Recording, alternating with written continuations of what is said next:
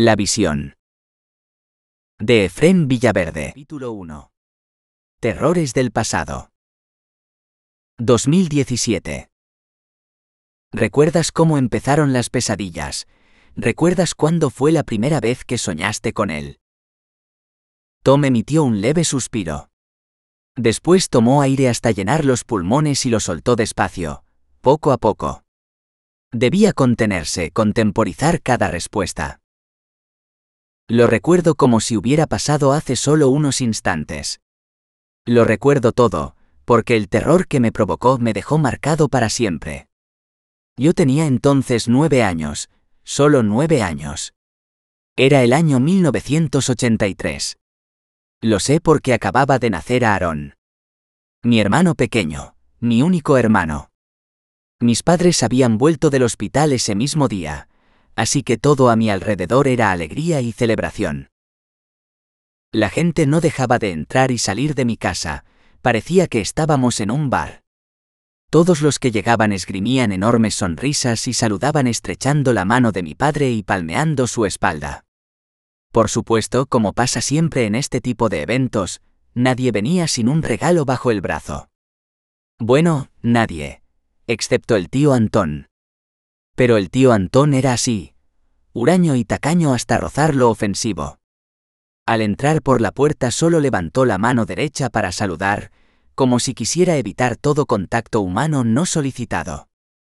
Realizó un leve movimiento de cabeza hacia los demás familiares que se encontraban en el salón tomando café, dando así a todos por saludados y se sentó en un taburete, ni demasiado cerca ni demasiado lejos, sino a la distancia exacta para estar integrado sin tener que inmiscuirse demasiado en las conversaciones que fluían libremente por el salón, convergiendo siempre en el mismo tema, el nacimiento de Aarón. La gente rodeaba la mesita de centro de la salita, donde mis padres habían dispuesto una enorme cafetera italiana y una caja de galletas surtidas cuétara. Mis favoritas eran las de chocolate, sobre todo unas ovaladas que venían envueltas como si fuera un lacito dispuesto para un regalo. Lo primero que hacía yo siempre que se abría una caja de galletas cuétara, era coger las dos galletas ovaladas antes de que alguien se me adelantara. Esas dos galletas tenían que ser mías. Nadie podía quitármelas, para eso estaba en mi casa. Pues eso, que allí estaba sentada la mayor parte de mi familia paterna, el abuelo Antonio con su falso cigarrillo de plástico siempre en la boca, chupando de él como si fuera un respirador que le daba la vida en cada succión. La abuela María siempre tan arreglada con pendientes de perlas en las orejas, el pelo blanco con un leve aire marrón peinado de lado, y despidiendo olor a la carrancia, y por supuesto la tía Ana. Anita era la más joven de la familia, por aquel entonces tendría unos 24 años, lucía larga melena rubia y despedía un leve aroma a indiferencia. En la pubertad sería mi amor platónico. Pasé años locamente enamorado de ella. Mientras mis amigos veneraban a modelos, cantantes y actrices que jamás conocerían, y con las que nunca podrían mantener una conversación, yo había decidido idolatrar a un familiar directo, alguien a quien veía casi todos los días y a quien conocía muy bien. Diré en mi descargo que Ana no llevaba la misma sangre que yo, y eso me reconfortaba y me servía de excusa ante la incesante sombra del castigo divino autoimpuesto que siempre sobrevolaba mis pensamientos. Había sido adoptada por mis abuelos cuando tenía solo dos años, así que podría decirse que éramos familia política. La historia de Ana era una de esas historias tristes que se dan de vez en cuando, de las que acostumbran a contar en las películas de Hollywood como si fuese algo que pasa todos los días, pero que en realidad pocas veces ocurre, aunque a veces la realidad supera a la ficción. Mis abuelos eran sus padrinos. Ana era la hija de sus mejores amigos y habían decidido que ellos fueran sus padrinos, como ocurre tantas veces. Y se cumplió lo que nunca debería pasar. Sus padres murieron en un accidente de tráfico cuando viajaban con sus abuelos paternos en el mismo coche. Ella fue la única que sobrevivió al accidente. No hubo ninguna disputa legal ni trabas burocráticas y nadie más reclamó la custodia de la niña. Al fin y al cabo, si alguien había estado siempre cerca de Ana, además de sus padres y de sus abuelos paternos, esos eran mis abuelos. Así que en el fondo, creo que yo me disculpaba a mí mismo por estar enamorado de ella. Utilizaba la disculpa de que no era sangre de mi sangre, de que era mi tía política, por así decirlo. Esa era la excusa que más me repetía a mí mismo, la que me repetía siempre después de masturbarme pensando en ella. No pasa nada. No es nada raro. Al fin y al cabo no es tu tía de verdad. En realidad es solo una amiga de tus padres, nada más. Sí, vale, es mayor que tú, pero el amor no tiene edad. Y además son solo fantasías, simples fantasías. ¿Y qué pasa si ella también está enamorada de mí? No, eso no puede ser. Para ella soy solo un crío, un simple crío que todavía no ha terminado el instituto. Y hasta ahí llegaba el grueso de mi familia por parte de padre. Mis abuelos habían tenido dos hijos varones, y creían que con eso ya era más que suficiente para ellos. Por eso cuando llegó Ana, no fue por ganas de ampliar la familia, sino por un sentimiento de responsabilidad y compromiso que habían adquirido con ella el día de su nacimiento. Para ellos Ana era su hija legítima, nunca dieron muestra alguna de que no fuera así. Es más, actualmente era la única hija que se había quedado en casa, así que seguía siendo su niña pequeña, precisamente lo que yo dejaba de ser ese día. En ese aspecto, para mí, fue un día de sentimientos encontrados. De repente dejaba de ser hijo único, dejaba de ser el ojito derecho de mis padres. La atención, los cuidados, las bromas, las risas, todo pasaba a pertenecerle a Aarón y yo dejaba de ser el niño de la casa. No quiero dar a entender que odiara a mi hermano, nada más lejos de la realidad. La verdad es que lo quería con locura, eso es tan cierto como el hecho de que estamos aquí ahora. Pero una parte de mí lo envidiaba. Sabía que llegaba para quedarse con todo lo que representa ser niño, y que a partir de ahora a mí me tocaba crecer. Pero yo no quería crecer. Todavía no estaba preparado. Era demasiado pronto. El día pasó mucho más rápido de lo habitual, o al menos esa fue la impresión que me dio a mí, aunque eso es una percepción personal. La gente hablaba animadamente, contaban anécdotas de la infancia, soltaban chistes sobre bebés, bebían café y, sobre todo, reían sin parar. La abuela no dejaba de contar anécdotas sobre mi padre y mis tíos cuando eran pequeños, que si José esto, que si Anita lo otro, que si aquel día Antón hizo aquello, que si José a los dos años hacía lo otro. Todos eran felices. Todos reían complacidos. Todos, excepto Antón, que permanecía callado, sentado en el taburete. Con aire de indiferencia. No parecía encontrarse en el mismo planeta que los demás. Estaba en su propio mundo. A veces pienso que me parezco más a él que a mis propios padres. Al fin y al cabo es mi tío, y no puedo negar que he heredado muchas cosas de él. Centrémonos en las pesadillas. Vuelve a contarme ese sueño primigenio con el que empezó todo. Fue esa misma noche cuando todos se habían marchado. La tarde se alargó más de lo habitual. Al día siguiente no había colegio, así que supongo que debía ser viernes, o quizá fuera sábado. Mis padres estaban muy cansados, lo cual era totalmente lógico. Llevaban toda la tarde trabajando para los invitados, pero mi hermano no dejaba de llorar en ningún momento. No podían parar quietos. Recuerdo que hacía calor, mucho calor. Empezaba el verano y estábamos pasando una ola de calor como no habíamos visto en años. La verdad es que no recuerdo otra ola de calor como esa. Ni antes ni después. Era un calor sofocante, y nosotros no estábamos acostumbrados a temperaturas tan elevadas. Lo cierto es que nadie en la ciudad lo estaba. Recuerdo que yo fui el primero en irme a la cama, y debí quedarme dormido casi al instante porque estaba muy cansado. También recuerdo que me levanté de madrugada, no sé qué hora sería, pero me levanté porque tenía sed y tenía ganas de mear. Lo primero que hice fue ir a la cocina a beber un vaso de agua. Tenía la estúpida idea de que debía beber antes de ir a mear, ya que así me haría lo que había bebido. Son cosas de niños.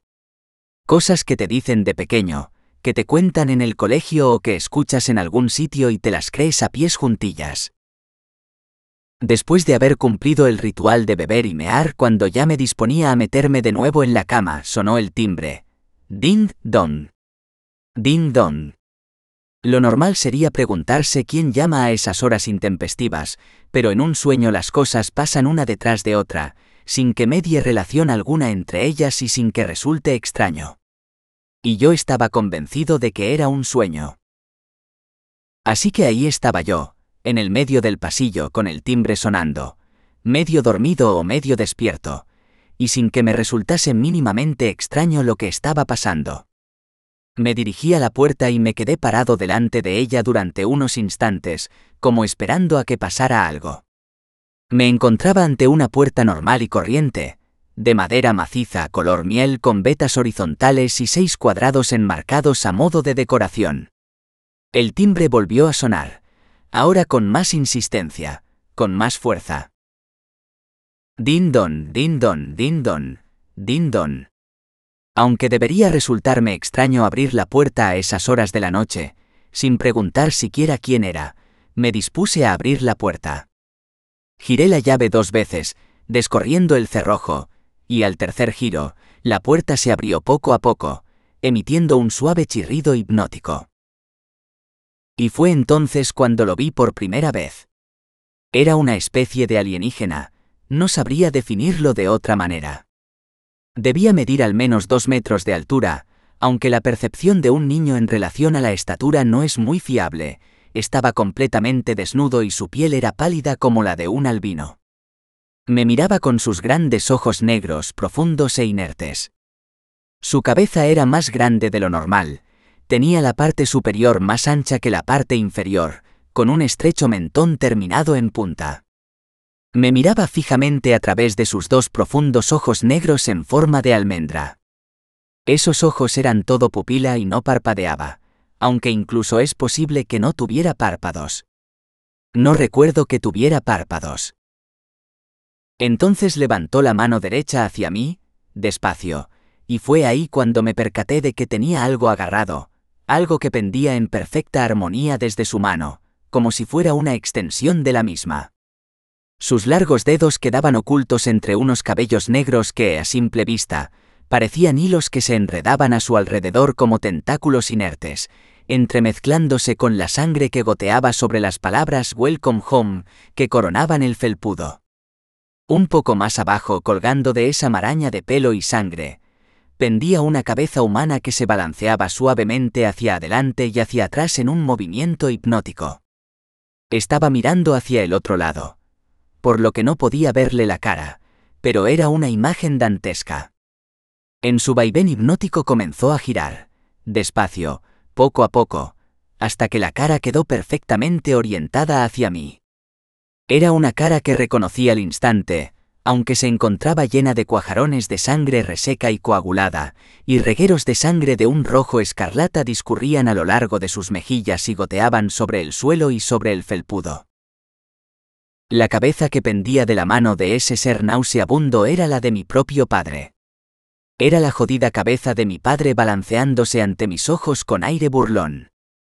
Tenía los ojos muy abiertos, mirándome fijamente, era como si pidiera ayuda.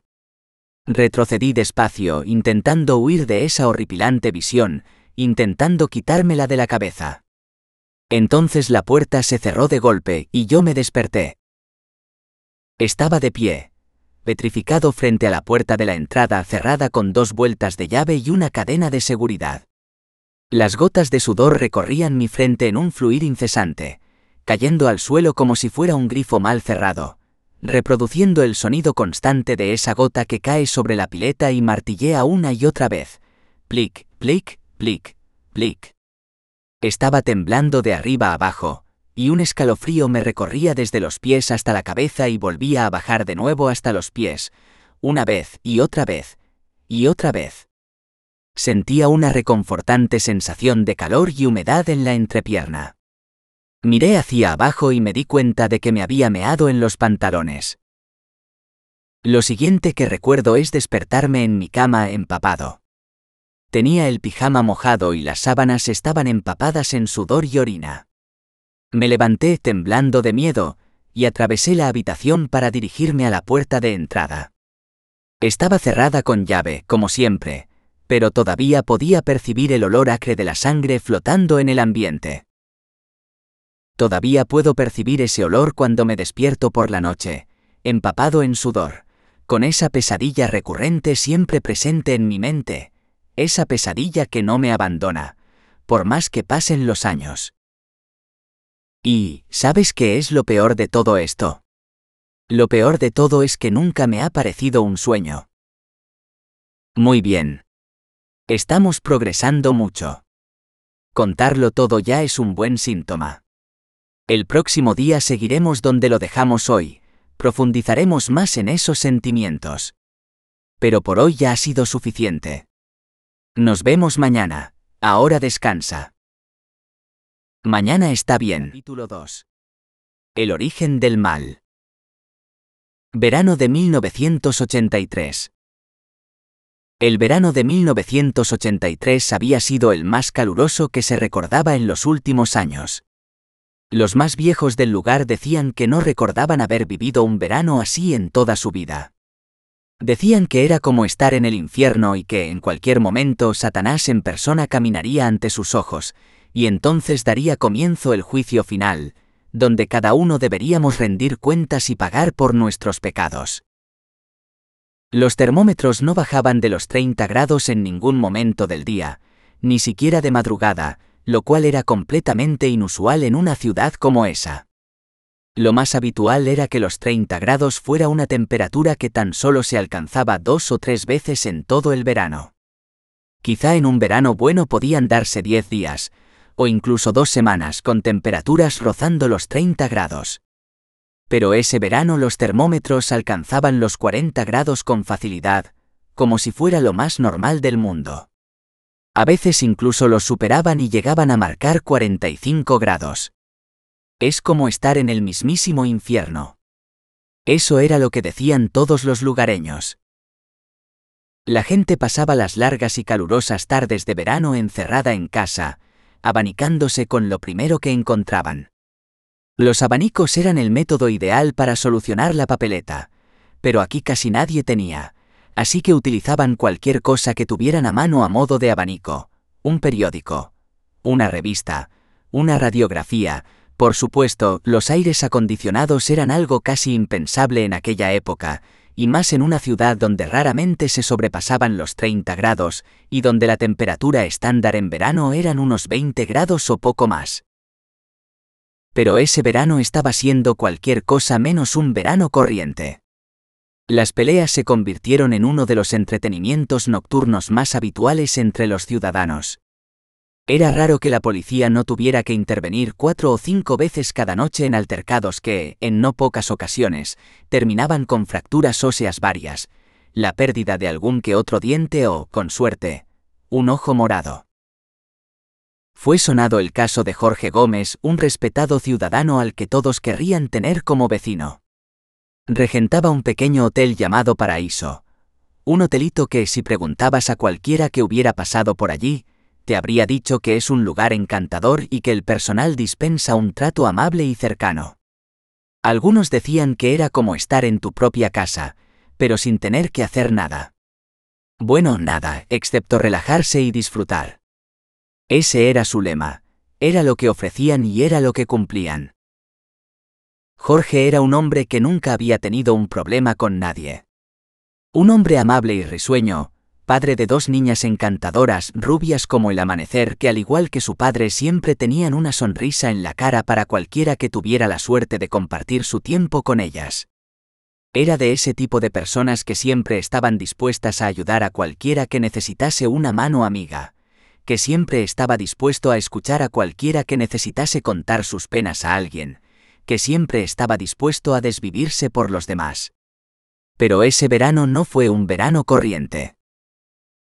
La noche del 20 de agosto, Jorge salía de su casa después de acostar a sus dos hijas y contarles un cuento. Siempre le gustaba acercarse a casa cuando estaba a punto de anochecer, en esos momentos finales del día en los que la luna ya comparte el cielo con el sol. Era una costumbre que no abandonaba ni un solo día, por muy ocupado que pudiera estar. Acostaba a las niñas y les contaba un cuento para que tuvieran sueños felices. Su favorito era Las hormigas viajeras, una colección de cuentos en los cuales se narraban las aventuras y desventuras de una familia de hormigas que viajaban por el mundo. Después de contarles el cuento, les daba un beso a cada una y se despedía de ellas para volver al hotel. Pero esa noche el viaje de vuelta no iba a terminar como de costumbre. De regreso al hotel tenía que pasar por delante de un callejón estrecho que terminaba en una larga escalinata. Era una de esas extrañezas urbanísticas que hoy en día no terminan de entenderse muy bien, pero que antes era fácil encontrar. Ese callejón siempre le provocaba escalofríos. Era un lugar oscuro y húmedo que rezumaba un extraño hedor difícil de definir. Si tuviera que definirlo en una palabra, lo calificaría como el olor de la maldad, o incluso como el olor de la muerte. Ese día escuchó unos extraños gemidos que llamaron su atención. Procedían del fondo del callejón, a unos 50 metros de donde se encontraba él. Allí, sumidas en la oscuridad, pudo vislumbrar dos sombras extrañas.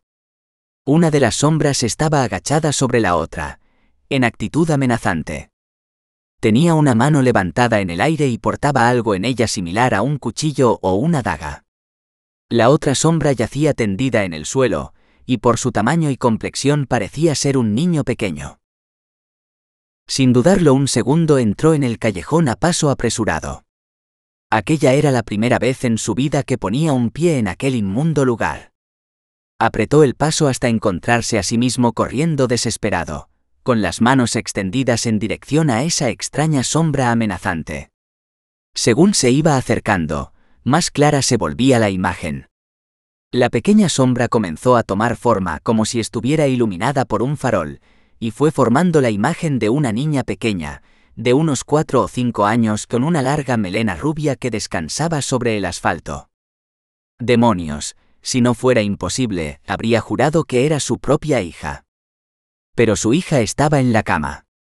Acababa de dejarla allí hacía tan solo unos minutos. Además, ¿qué iba a hacer ahí su hija a esas horas? No había tiempo para pensar, era un lujo que no podía permitirse en aquel momento. Solo podía actuar, o sería demasiado tarde. Fuera lo que fuese lo que estaba pasando, no era nada bueno, y no podía permitirlo. Gritó con todas sus fuerzas con la esperanza de que aquella cosa soltara a la niña ante la presencia de una persona que venía en su ayuda. Pero no la soltaba. Apretó el paso y alcanzó a la figura que portaba el cuchillo. Aunque no era un hombre fuerte ni estaba acostumbrado a las peleas, actuó con toda la pericia que se le supondría a una persona experimentada en la materia. Primero agarró al agresor por la mano que portaba el cuchillo, asiéndolo con fuerza por la muñeca.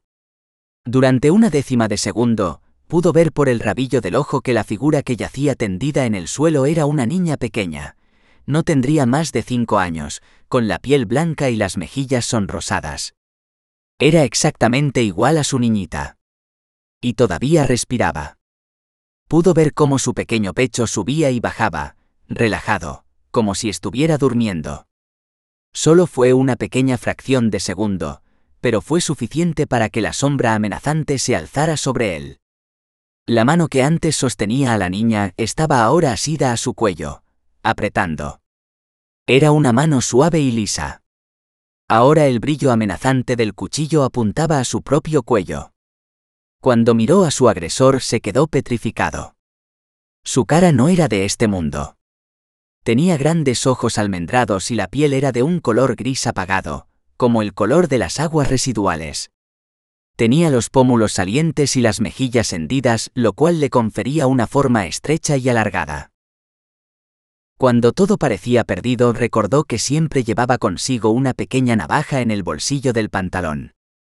Le gustaba la pesca desde que era un niño, y se había acostumbrado a llevar una navaja pequeña para destripar los peces. En un rápido movimiento sacó del bolsillo la navaja, oprimió el botón de apertura y la clavó con todas sus fuerzas en el cuello de esa bestia salida de las profundidades del infierno. La presión en el cuello desapareció. El monstruo se tambaleaba agarrándose la herida de la que manaba abundante líquido negro y viscoso que despedía un hedor inmundo. La escalera estaba muy cerca, demasiado cerca. Un último paso atrás, eso fue lo último que vio hacer a ese ser nauseabundo. Cayó escaleras abajo. En medio de la noche pudo escuchar el crujido de su cuello al partirse. No lo olvidaría nunca. Eso fue lo que contó a la policía cuando llegaron al lugar, a los pocos instantes de lo ocurrido, avisados por varios vecinos que habían oído ruidos de pelea. Eso fue lo que contó en la declaración prestada en comisaría al día siguiente. Eso fue lo que contó el día del juicio. Nunca cambió un ápice su versión de los hechos, aun cuando fue consciente de que nada de lo que decía coincidía con lo que demostraban las pruebas en la escena del crimen. Nunca encontraron a ninguna niña y tampoco a ningún ser extraño. Tampoco se supo nada de ninguna niña desaparecida durante esos días.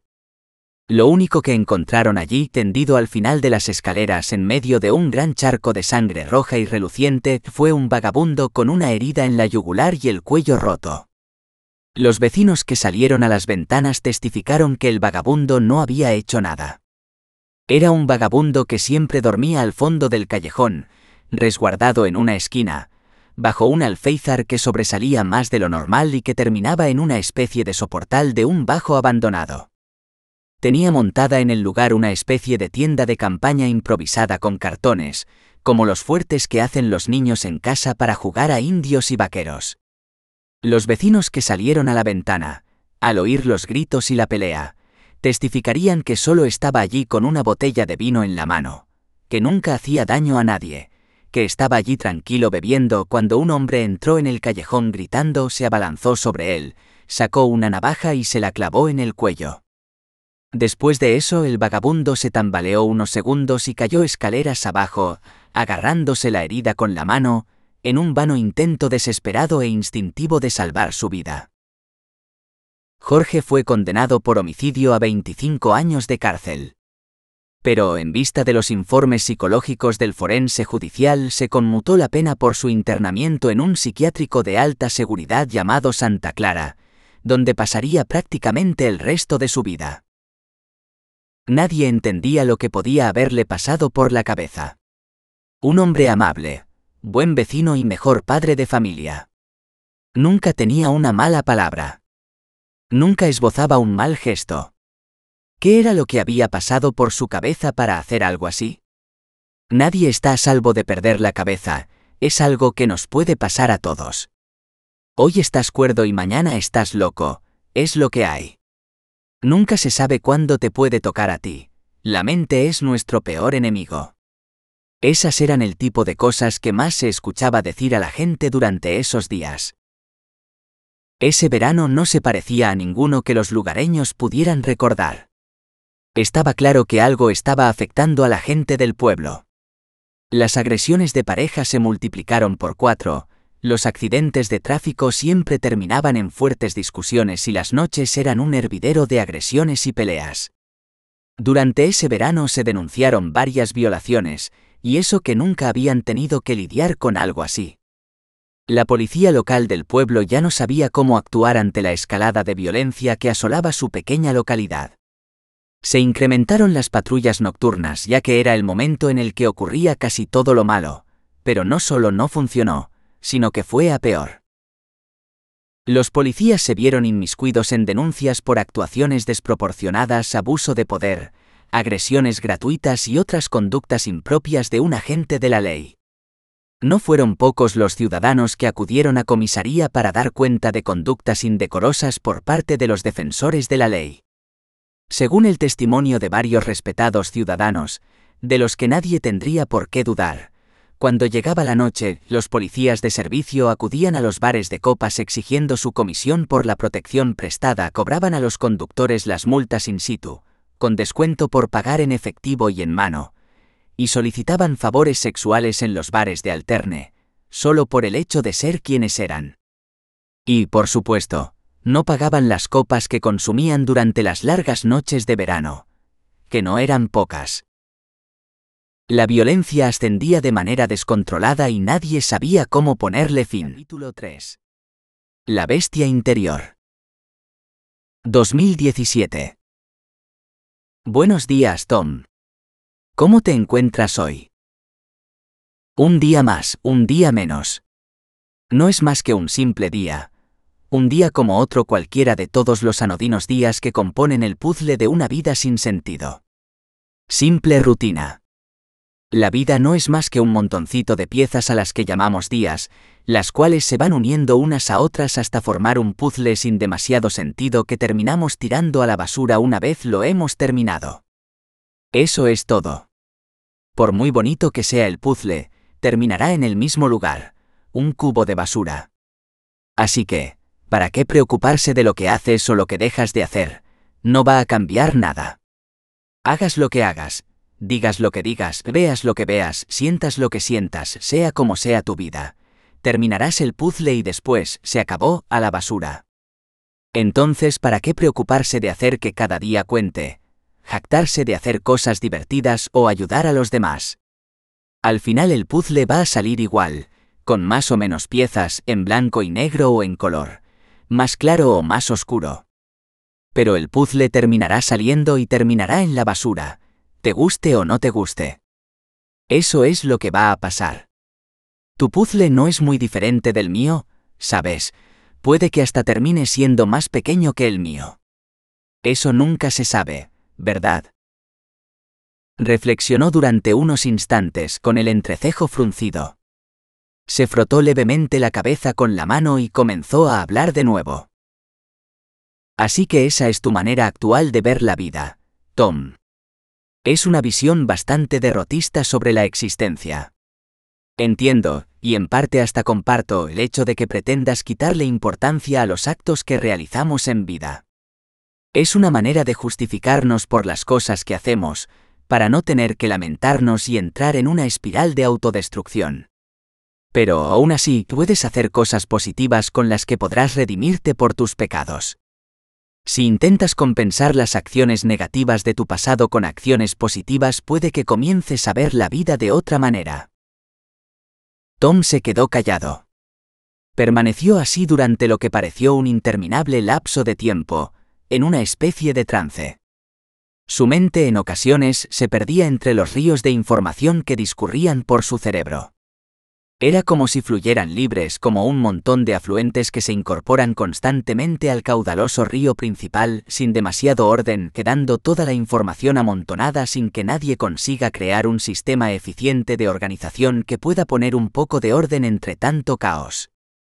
Entonces su mirada quedaba perdida en un mundo infinito de divagaciones. En esos momentos era mejor no interrumpir. Se levantó e introdujo una moneda en la máquina de café que había al fondo del pasillo. No era el mejor café del mundo, pero no estaba mal. El sonido de la máquina resultaba hipnótico. Plic, plic, plic, plic. Es como el sonido de la sangre goteando sobre el suelo, dijo mientras contemplaba el incesante goteo de café sobre el vaso de cartón. Es como el sonido que escucho en mis pesadillas. Si pudiera usted verlas. Quizás si pudiera entrar en mis pesadillas no me vería de la misma manera. Cogió el café con cuidado, agarrando el vaso de cartón por la parte superior. Salía extremadamente caliente y lo último que quería era quemarse los dedos. ¿Quieres algo, Tom? De la máquina, claro. ¿Tiene usted pesadillas? Dudó un instante, pensativo. Dejó la máquina a un lado y se centró en Tom. Supongo que sí. Todo el mundo tiene pesadillas, aunque a veces no seamos capaces de recordarlas o solo lo hagamos durante unos efímeros instantes que se esfuman como si se tratase de una bocanada de humo exhalada en medio de la niebla. Cuando son muy traumáticas es cuando conseguimos recordarlas durante más tiempo. Es como si nos marcaran en lo más profundo de nuestro ser. Mis pesadillas son como recuerdos imborrables. Son jodidos recuerdos que permanecen inalterables a lo largo del tiempo. No se borran nunca de mi memoria. Permanecen ahí para siempre inalterables. Son enormes lagunas insondables que llegan hasta lo más recóndito de mi conciencia. Son más reales que esta conversación que estamos manteniendo ahora mismo. Le aseguro que no tienen nada de efímeras. Lo sé. Y por eso estoy aquí, para ayudarte con tus pesadillas. ¿Sabe? En el instituto estuve saliendo con una chica. Yo no diría que era mi novia, aunque me hubiera gustado poder decir que lo era. La verdad es que ella era la novia de uno de los chicos malos del instituto. Ya sabe a qué me refiero. Se llamaba Noelia, y puedo asegurarle que era una verdadera preciosidad. La verdad es que siempre he dudado que yo estuviera a su altura. Siempre creí que la verdadera razón por la que estaba conmigo era por compasión. Pero al final resultó que estaba equivocado. Lo cierto es que estaba conmigo para aprovecharse, solo eso. Y tal vez para reírse de mí. Eso tampoco lo descarto. Nunca llegamos a hacer nada serio. Debería haberme dado cuenta de que no era normal que pasara tanto tiempo conmigo. Como mucho yo intentaba besarla a escondidas cuando nadie estaba presente para ser testigo, y siempre de manera fugaz. Ya es suficiente, Tom, alguien podría vernos. Y ya sabes cómo se pondría Rocky, así llamaban a su novio, imagínese por qué, si se enterase de lo nuestro. No quiero ni pensar en lo que te haría, ya sabes que no podría soportar que te hiciese daño. Sí, eso era lo que ella decía para cortar cualquier atisbo de romanticismo o sexualidad por mi parte. Como ya habrá podido deducir a estas alturas de la historia, Noelia no tenía ningún interés remotamente romántico en mí, y mucho menos sexual, que al fin y al cabo era lo que yo buscaba a esa edad, aunque fuera de manera inconsciente. No nos engañemos, yo tenía por aquel entonces 14 años. Está claro que mis motivaciones más primarias eran sexuales, al fin y al cabo las hormonas están como locas a esa edad. Pero ella manejaba los hilos como una verdadera maestra. Me tenía comiendo de la palma de su mano. Cualquier cosa que ella desease, ahí estaba yo para hacerla realidad. Cuando lo pienso ahora, creo que el cabrón de Rocky estaba al tanto de todo. Incluso apostaría a que él la incitaba a hacerlo. No olvidemos que Rocky era el típico abusón, quién sabe lo que se movía dentro de su retorcida mente. Levantó el dedo índice y lo hizo girar en círculos a la altura de la sien pero llegó un momento en el que las cosas comenzaron a complicarse demasiado. Una tarde de junio, cuando los días son ya tan largos que casi no dejan espacio para las noches, nos fuimos a la biblioteca de la universidad a estudiar para los exámenes finales. Ese era uno de los beneficios que Noelia sacaba de nuestra extraña relación. Yo era muy bueno en los estudios, así que ella se pegaba más a mí cuando llegaba la época de exámenes. La biblioteca de la universidad cerraba a las 10, así que aprovechábamos hasta el último minuto para sacar el máximo partido a las largas tardes de estudio. Al salir de la biblioteca nos encaminamos hacia casa, manteniendo una animada charla sobre literatura, que era lo que habíamos estudiado esa tarde.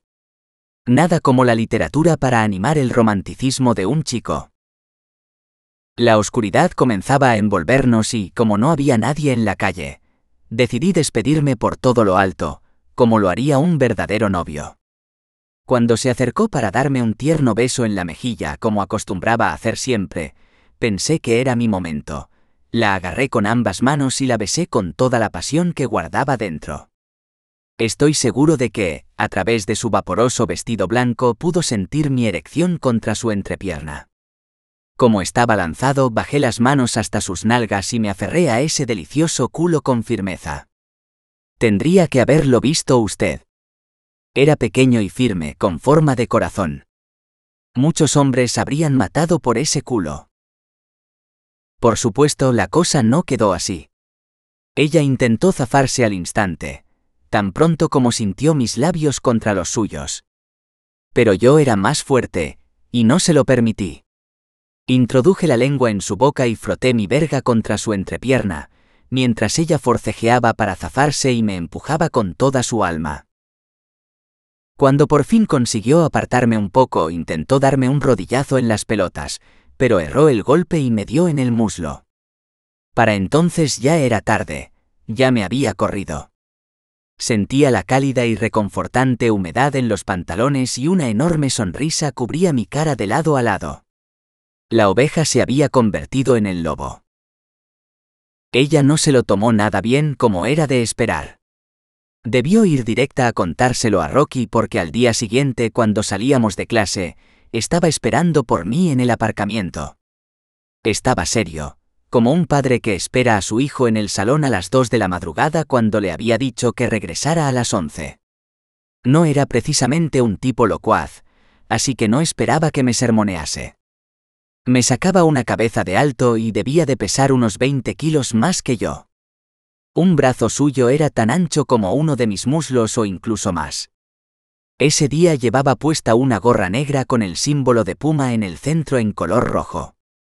Lo recuerdo porque pensé que ese animal iba a destrozarme de un solo zarpazo.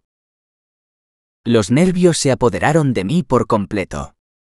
Estaba realmente atemorizado, pero no me arrepentía de nada de lo que había hecho. Se acercó a mí despacio, agachó un poco su enorme envergadura y me dijo, Eres un cerdo repugnante bicho raro. Lo de bicho raro lo dijo remarcando mucho cada sílaba. Te voy a reventar esas canicas que tienes por pelotas para que no vuelvas a pensar en mi chica de esa manera.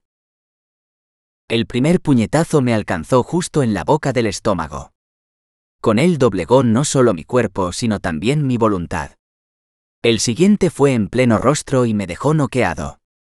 No recuerdo qué más pasó después de ese segundo golpe, pero sí sé que me dio una paliza delante de todo el mundo, para demostrar quién mandaba allí y cuál era mi lugar en ese instituto. Le aseguro que esa fue la última vez en mi vida que recibí una paliza. Pasé varios días sin ir al instituto.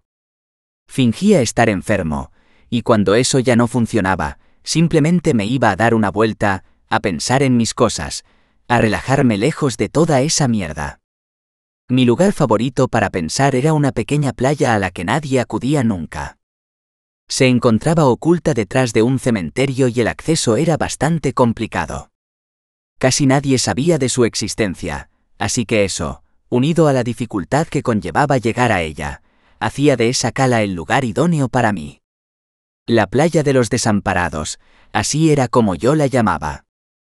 Allí me pasaba las horas leyendo o pensando en cómo vengarme por lo que me habían hecho. Pasaba muchas horas allí y mi mente divagaba y divagaba, dando forma a estúpidos planes sin ningún sentido para consumar mi venganza. Le aseguro que cada plan era más retorcido y estúpido que el anterior, pero no eran más que divagaciones de un adolescente enfadado.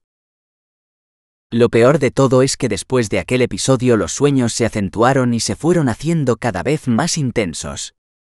Podrían calificarse como verdaderas pesadillas o, por lo menos, a mí me lo parecía así. Me levantaba de la cama, adormilado, pero todavía era de noche. Estaba un poco desorientado y sudaba a mares. Hacía un calor asfixiante, aunque todavía no había salido el sol. Me vestía, desayunaba y preparaba la mochila como cada día y acudía al instituto con toda normalidad. Pero al llegar al instituto era cuando me daba cuenta de que las cosas no iban bien. El instituto estaba completamente vacío. Allí no había nadie, absolutamente nadie.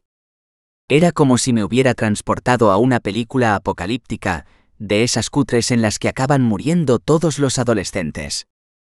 Pero puedo asegurarle que para mí era tan real como este instante que estoy viviendo ahora mismo, como estar aquí sentado con usted. Llegaba a mi aula y me sentaba en clase, yo solo. No sé por qué lo hacía, supongo que por costumbre. ¿Qué haría usted si se encontrase con un mundo vacío? Yo creo que lo lógico sería tomárselo con normalidad, hacer lo mismo que tenías pensado hacer y esperar que todo sea un mal sueño o una broma pesada, y que la gente comience a aparecer en cualquier momento. Así que allí estaba yo, sentado en el mismo centro de una clase completamente vacía. Entonces la puerta se abría y entraba el profesor, solo que no era el profesor, era otra vez ese ser repugnante de mis pesadillas. Se sentaba en la mesa y me miraba fijamente a través de sus ojos almendrados completamente negros. Tras unos segundos de silencio se levantaba y comenzaba a escribir en la pizarra. Abran sus libros por la página 4. Las implicaciones freudianas del subconsciente. Me encontraba solo en medio de una aula completamente vacía, y con esa cosa sentada en la mesa del profesor. Entonces cojo la mochila que se encontraba justo en su sitio habitual, detrás de mí, colgada en la silla, y la coloco encima de la mesa. Introduzco la mano en su interior como lo haría en cualquier otro momento, sin darle la menor importancia. Al fin y al cabo solo iba a quitar el libro. Pero allí no había ningún libro. Allí había algo sedoso, como finos hilos de algodón. Lo agarro firmemente y lo extraigo con cuidado, y también con miedo. En ese instante es cuando me quedo completamente helado, sin capacidad de reacción. Lo que había dentro de mi mochila era la cabeza de Noelia. Estaba seccionada a la altura del cuello y un fino reguero de sangre manaba desde su otrora suave y delicada piel, que ahora colgaba en sucios jirones de carne desgarrada y mutilada. Sus ojos me miraban fijamente, y todavía podía vislumbrar un atisbo de vida en lo más profundo de su mirada. Ayúdame, Tom, parecían suplicar. Levanté la vista dirigiendo mi atención a la mesa del profesor. Ese ser repugnante daba la impresión de estar sonriendo, aunque no podría explicar por qué, ya que no tenía boca, al menos ahora no la tenía. Abrió el maletín que tenía sobre la mesa e introdujo la mano en su interior. Era uno de esos maletines de piel de color marrón blandos, que se abren por la parte de arriba. Como los de los médicos, no sé si me entiende. Entonces sacó la mano de su interior y pude ver que llevaba una maraña de pelo negro enredada entre los dedos. No le voy a decir que me sorprendiera lo que vi, ya empezaba a acostumbrarme a vivir esas experiencias. Alzó la mano, primero despacio y al final de un golpe repentino como levantando un trofeo. Y, colgando con gracia entre sus dedos, tenía bien sujeta la cabeza de Rocky. Su estúpido semblante es algo que no olvidaré con facilidad. Creo que en ningún momento sentí lástima por ese hijo de puta. Quizá lo que siento sea todo lo contrario. ¿Qué pasó después? Me refiero después de estos acontecimientos. ¿Cómo continuaron las cosas para ti en el instituto? La gente comenzó a verme de otra manera. No sé muy bien qué fue lo que pasó, pero el resto de los chicos comenzó a apartarse cuando yo pasaba. Incluso giraban la cabeza para no cruzar la mirada conmigo. Se lo puede imaginar. Pasé de ser un rarito flacucho a ser el tipo con el que nadie quería tropezarse en los pasillos. Antes los chicos se tropezaban conmigo a propósito, para hacerme caer o para golpearme contra la pared. Ahora se apartaban de mí, como si me tuvieran miedo. A Rocky y a Noelia no los volví a ver nunca más. Desaparecieron de un día para otro. No sé si se cambiaron de instituto o si me evitaban. Tal vez simplemente era yo el que los evitaba de manera inconsciente. Lo cierto es que nunca más los volví a ver y, por supuesto, no pregunté a nadie por ellos. Ya me habían hecho bastante daño, no quería darles la oportunidad de volver a jugar conmigo como si fuera su muñeco de trapo. ¿Nunca te preguntaste qué había sido de ellos? Estabas enamorado de Noelia. Pensarías en ella después de lo que pasó. Después de lo que me hicieron, lo último que quería era volver a verlos. Aunque reconozco que me costó olvidar a Noelia, pero lo de Rocky fue bastante fácil. Prefiero recordar su semblante bobalicón colgando de la mano de ese ser en mis pesadillas, y no todo el daño que me hicieron. Pero Noelia, eso era diferente. Todavía me excito cuando pienso en ella. Pero ¿qué importa eso? Ella se aprovechó de mí, me hizo daño, me trató como a una mierda, incluso sabiendo lo que yo sentía por ella. Ninguno de los dos se merecía que perdiese el tiempo pensando en ellos así que los borré de mi existencia. Lo primero que hice fue dejar de frecuentar los sitios a los que acostumbraba a ir con Noelia, la biblioteca, el café de Yowie o la hamburguesería Brasas. También dejé de pasar por las calles en las que podía cruzarme con Rocky. Y por supuesto, no volví a frecuentar el parque de tierra que hay detrás de los juzgados, donde él siempre pasaba las calurosas tardes de verano jugando al fútbol, fumando y bebiendo cerveza con su pandilla de amigotes. Vaya grupito formaban. Como no íbamos en la misma clase, no me fue difícil perder el contacto. Después de lo que pasó solo los veía en mis pesadillas. O tal vez podría decir que solo los veía en mis sueños. Capítulo 4. El terror de Versalles. Verano de 2016. Cuando la policía llegó al portal número 13 de la calle Versalles, no tenían ni idea de dónde se estaban metiendo. Eran las 3 y 45 de la madrugada cuando el primer coche patrulla se detuvo frente a la puerta de madera del desvencijado edificio de color verde mostaza que había al final de la calle.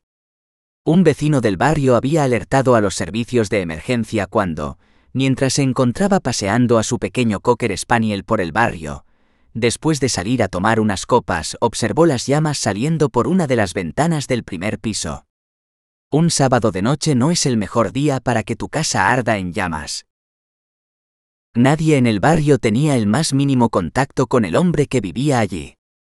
Algunos recordaban vagamente a la familia que había residido en aquella casa hacía ya muchos años, pero eran ya recuerdos borrosos del pasado. La mayor parte de los vecinos eran jóvenes que habían llegado al barrio en los últimos diez años, cuando el ayuntamiento sacó adelante un plan para recuperar la zona y levantó enormes edificios de protección oficial, y no sabían nada sobre él y probablemente ni siquiera se habían parado a pensar quién vivía allí, o, sencillamente, si residía alguien en aquel viejo y a la par extraño edificio de apartamentos. El morador de la vivienda rara vez se dejaba ver por el vecindario durante el día y cuando lo hacía, siempre llevaba gafas de sol y la cabeza cubierta con una capucha. El edificio permanecía allí, impasible ante el paso del tiempo, como congelado en los años 80. Los niños de la zona decían que era una casa encantada como las de las películas y hacían apuestas para ver quién se atrevía a acercarse más al portal o, si reunían el valor suficiente, entrar dentro de él. Una vez, hace ahora dos años, alguien se dejó el portal abierto, lo cual no era habitual ya que tan solo seguían viviendo en ese edificio tres personas, así que tenían cuidado de cerrar bien la puerta. Dos niños que pasaban por la acera de enfrente se dieron cuenta de que estaba abierto y decidieron hacer una pequeña incursión por sus entrañas. Pero justo al entrar en ese tétrico y oscuro portal se toparon con un hombre mayor. Según le contaron a sus amigos tendría unos 150 años y grandes colmillos en la boca, así que la excursión acabó bastante más rápido de lo previsto y terminó siendo un simple reconocimiento superficial del terreno y una buena historia que contar a sus colegas. Salieron de allí como si hubieran visto un fantasma, y eso era lo que ellos creían haber visto, más o menos pero lo único que vieron fue al vecino del tercero bajando a tirar la basura, encorvado por los años, que no eran 150, y con un cigarro apagado en la boca descansando sobre la comisura de los labios. Los curiosos al oír las sirenas de la policía, los bomberos y las ambulancias, salieron a las ventanas para ver qué era lo que estaba pasando. Decenas de personas se congregaron en las inmediaciones del edificio, así que la policía tuvo que acordonar la zona para dejar trabajar a los bomberos con normalidad. Quizás si fuera otro edificio no habría levantado tanta expectación, pero ese en particular llamaba la atención de todos los curiosos del barrio. Los jóvenes querían saber quién vivía allí, quién era ese hombre extraño que casi nunca se dejaba ver en público. Los mayores recordaban vagamente a ese niño, y querían saber si seguía allí o simplemente ver qué había pasado con él. Los bomberos tardaron casi tres horas en apagar las llamas. El incendio había comenzado en la primera planta. Según rezaba el informe de los bomberos, provocado por las chispas de un enchufe en mal estado. Las chispas saltaron a las cortinas que tenían justo delante y, desde ahí, las llamas se habían extendido con rapidez por toda la vivienda. Después de un buen rato ardiendo, sin que nadie se percatase de ello, se había extendido por el resto de los pisos a través de las escaleras. La madera es buena amiga del fuego y las escaleras estaban construidas con ese inflamable material, por lo que las llamas habían calcinado el edificio hasta los cimientos. El tejado se había desplomado sobre la estructura cuando las vigas de madera no pudieron soportar las altas temperaturas y comenzaron a consumirse. El vecino del tercero estaba durmiendo cuando ocurrió. Según la autopsia murió asfixiado por el humo, antes de que las llamas hubieran alcanzado su vivienda. Ni siquiera fue consciente de lo que pasaba, murió mientras dormía. La anciana del segundo piso despertó e intentó huir, pero no llegó a atravesar el umbral de la puerta. Las llamas estaban ya en las escaleras y la manilla de la puerta debía estar por lo menos a 300 grados cuando intentó abrirla.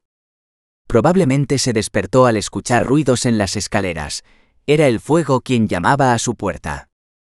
Su cadáver calcinado se encontraba en el pasillo, justo delante de la puerta de salida, y presentaba varias fracturas óseas que, según la autopsia, fueron causadas por el impacto de la puerta al salir despedida por la presión ejercida por el fuego desde el otro lado. En el primer piso no había nadie, al menos nadie que estuviera residiendo allí en ese momento. Cuando los bomberos dieron el visto bueno para que los investigadores de la policía accedieran al lugar, se encontraron con una sorpresa que no olvidarían en sus vidas. En el piso aparecieron varios cadáveres, pero según las autopsias, no habían muerto en el incendio. Es más, llevaban muertos al menos 30 años. Y la palabra cadáver tampoco es la más adecuada para lo que allí se encontraron. En el dormitorio principal había una enorme caja fuerte de acero donde hallaron las cabezas mutiladas de cuatro personas metidas en grandes tarros de metacrilato y sumergidas en formol. Dos eran hombres y dos mujeres. Las identificaciones de dos de ellos coincidían con dos adolescentes que habían desaparecido en los años 90, Noelia Palomares y Roberto Abriles. Al principio se creía que se habían fugado de casa, al fin y al cabo eran dos jóvenes conflictivos y rebeldes. Según los padres de Roberto, era un chico rebelde que disfrutaba desafiando a toda autoridad que se le pusiera por delante. Siempre estaba intentando llamar la atención y había amenazado varias veces con marcharse con su novia y hacer su propia vida muy lejos de allí. Noelia tampoco se quedaba corta. Tenía constantes discusiones con sus padres y se había escapado de casa en varias ocasiones, pero siempre regresaba al día siguiente pidiendo disculpas. Con semejantes antecedentes, la policía no tuvo más remedio que seguir la hipótesis de la fuga como la vía de investigación más pertinente, aunque no descartaron las demás hipótesis e interrogaron a los sospechosos habituales por si se tratase de un secuestro. Pero la fuga siempre fue la principal vía de investigación. Y con el paso del tiempo, el caso se fue enfriando y la gente se fue olvidando de todo, como pasa siempre. Al final se convirtieron en dos nombres más entre los casos de desaparecidos más sonados del país. Los otros dos fallecidos resultaron ser los propietarios del domicilio, Antonio Recaredo y su mujer María Corrales. Lo curioso es que llevaban muertos más de 20 años, según la autopsia y las pruebas forenses practicadas pero según todos los registros estaban al día en todas sus obligaciones. Seguían pagando las facturas y seguían teniendo cuenta bancaria. Todo seguía siendo normal para los archivos municipales y estatales en lo que respectaba a Antonio Recaredo y María Morales. Alguien se había encargado de que los registros no levantaran sospechas. Las cuatro cabezas estaban sumergidas en una solución amarillenta, compuesta en su mayor parte por formol. Los cabellos flotaban libres en el líquido elemento, dentro de los enormes tarros de metacrilato en los que se hallaban sumergidas. Era una visión dantesca. Uno de los policías que abrió la caja fuerte declaró textualmente que parecía que te estaban mirando directamente a los ojos, como si todavía estuvieran vivos. Ahora todas las miradas estaban puestas en la única persona que podría corresponder con el morador de la vivienda. Y ese no era otro que el hijo de Antonio y María, Tomás Recaredo Morales. Capítulo 5. Cuando las pesadillas se hacen realidad. 2017. ¿Dónde estabas aquel día? Haz memoria. Quiero que me hables sobre lo que estabas haciendo cuando se desató el incendio. ¿Dónde estabas? ¿Qué sentiste? Me gusta salir a pasear por las noches, a la luz de la luna, cuando nadie coarta mi tranquilidad. Esa noche, como casi todas, había salido a dar un paseo. Hacía una noche espléndida y, como de costumbre, me puse una sudadera de capucha, una negra con bolsillos delante, me tapé la cabeza y salí a pasear bajo el cielo estrellado. Quizá los seres de mis pesadillas vengan de ese cielo estrellado, quién sabe. Recuerdo que estaba caminando por el puerto con los auriculares puestos escuchando Radiohead. Recuerdo que sonaba Creep. ¿La conoce? I want you to notice. When I'm not around. You're so fucking special. I wish I was special. But I'm a creep. I'm a weirdo. What the hell am I doing here? I don't belong here. Sí, la conozco. Es un gran tema. Es un temazo con todas las letras. Siempre me he sentido identificado con esa canción. Es como si Tom Joke la hubiera escrito para mí. Como si pudiera entender cómo me siento y lo plasmase en la letra de una canción. No sé si me entiende. Te entiendo. Pues eso, que estaba ensimismado, pensando en mis cosas, tarareando la canción en mi cabeza, y de repente veo dos coches de policía que pasan a toda velocidad en dirección a mi calle. Claro que podían ir a cualquier sitio, pero una sensación de desasosiego me recorrió el cuerpo como un escalofrío repentino. Ahí estaba yo, parado, pensando si habría ocurrido algo malo en mi casa, o si le habría ocurrido algo malo a mi familia y a los pocos segundos pasan dos ambulancias y un camión de bomberos en la misma dirección.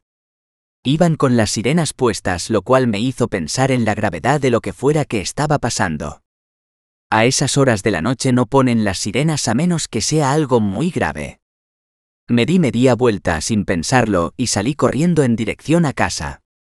No podía dejar de pensar en mis padres, ya no tienen edad para salir corriendo en caso de una situación de emergencia. Cuando llegué allí el mundo se me cayó encima. El edificio parecía una enorme hoguera de San Juan, con las llamas saliendo por todas las ventanas y levantándose amenazantes varios metros por encima del tejado. Temí por mis padres, yo soy el único que los cuida y no estaba en casa para ellos en el momento en el que más me necesitaban. Aquello era como estar en una de mis pesadillas. En cualquier momento aparecería ese odioso ser con la cabeza de mi padre colgando de su pútrida y asquerosa mano, goteando sangre sobre el asfalto. Entonces me di cuenta de que no podía hacer nada por ellos, era demasiado tarde. Era como si mis peores pesadillas se estuvieran haciendo realidad ante mis ojos. Llegaba tarde a salvar a mis padres. Ya estaban muertos. Ese ser lo había hecho de nuevo, los había matado. Me quedé allí, pasmado, viendo cómo el único hogar que había conocido, el único lugar al que podía llamar hogar, se consumía hasta los cimientos. Y entonces lo vi. Ahí estaba de nuevo. Cuando las llamas cesaron, entre el humo emergió la silueta inconfundible de ese ser maligno, sacando medio cuerpo a través de la ventana calcinada, con las manos levantadas como un deportista que acaba de ganar un título o un trofeo y colgando de sus manos, con los pelos enredados entre sus dedos, estaban las cabezas de mis padres, chorreando sangre oscura y putrefacta. Podía sentir el hedor de la sangre desde allí abajo. Pero esta vez no era una pesadilla, aunque lo vivía con la misma intensidad y me resultaba igual de real que en todas mis pesadillas. Esta vez era real. Algo me decía que era real. Bueno, Tom, creo que tengo todo lo que necesito. Mañana solicitaré tu traslado a Santa Clara. Allí tengo a mi disposición los más modernos medios y al personal mejor cualificado y podré tratarte con todas las garantías que tu caso requiere. Me imaginaba que pasaría esto, dijo Tom mientras se colocaba el pelo con cuidado, echando el flequillo hacia atrás para que no difuminara su campo de visión. No se ha creído ni una sola palabra de todo lo que le he contado. Es comprensible, yo mismo he dudado de lo que veo en muchas ocasiones. Pero puedo asegurarle que lo que le he dicho es tan real como lo somos usted y yo. Si no fuera así, no podría distinguir la realidad de la ficción, estaría siempre en un estado de incertidumbre que me quemaría la cordura poco a poco. Pero yo sé lo que veo y lo que siento, sé lo que oigo y lo que toco. Yo sé lo que huelo, no lo dude. Y el olor de la sangre, ese olor ácido y acre, ese olor es real, tan real como usted ahí sentado mirándome, escuchando la historia de mi vida, fingiendo que le interesa y sacando conclusiones desde el otro lado de la mesa. Usted ha tomado su decisión desde el principio, desde la primera vez que se ha sentado en esa silla. Ha decidido que yo estaba loco, que soy un psicópata asesino que ha perdido la cordura y no sabe distinguir el bien del mal, que no sabe distinguir el mundo real del mundo de los sueños. Ha decidido, ya antes de conocerme, que soy un demente que vive en una constante pesadilla. Te equivocas conmigo, Tom. Yo estoy aquí para ayudarte, para hacer que las cosas mejoren. Se quitó las gafas, una de esas gafas fotocromáticas que siempre tienen los cristales un poco oscuros y miró a Tom a los ojos. Estoy aquí para conseguir que seas trasladado a un lugar mejor, a una institución donde yo podré tratarte a tiempo completo, sin interrupciones ni formalismos legales. Tom lo miró a los ojos, por primera vez en todo ese tiempo, y solo entonces fue consciente de la profundidad de su mirada. Eran unos ojos negros como el azabache, con forma de avellana. Eran unos ojos completamente negros sin fisura alguna. Las pupilas ocupaban la totalidad de sus ojos como si fuera un gato a plena luz del sol. Conocía muy bien esa mirada, no era la primera vez que la sentía sobre su ser. Había visto esos ojos ya demasiadas veces. Fin del audiolibro La visión, de Efrén Villaverde. Gracias por escuchar este audiolibro.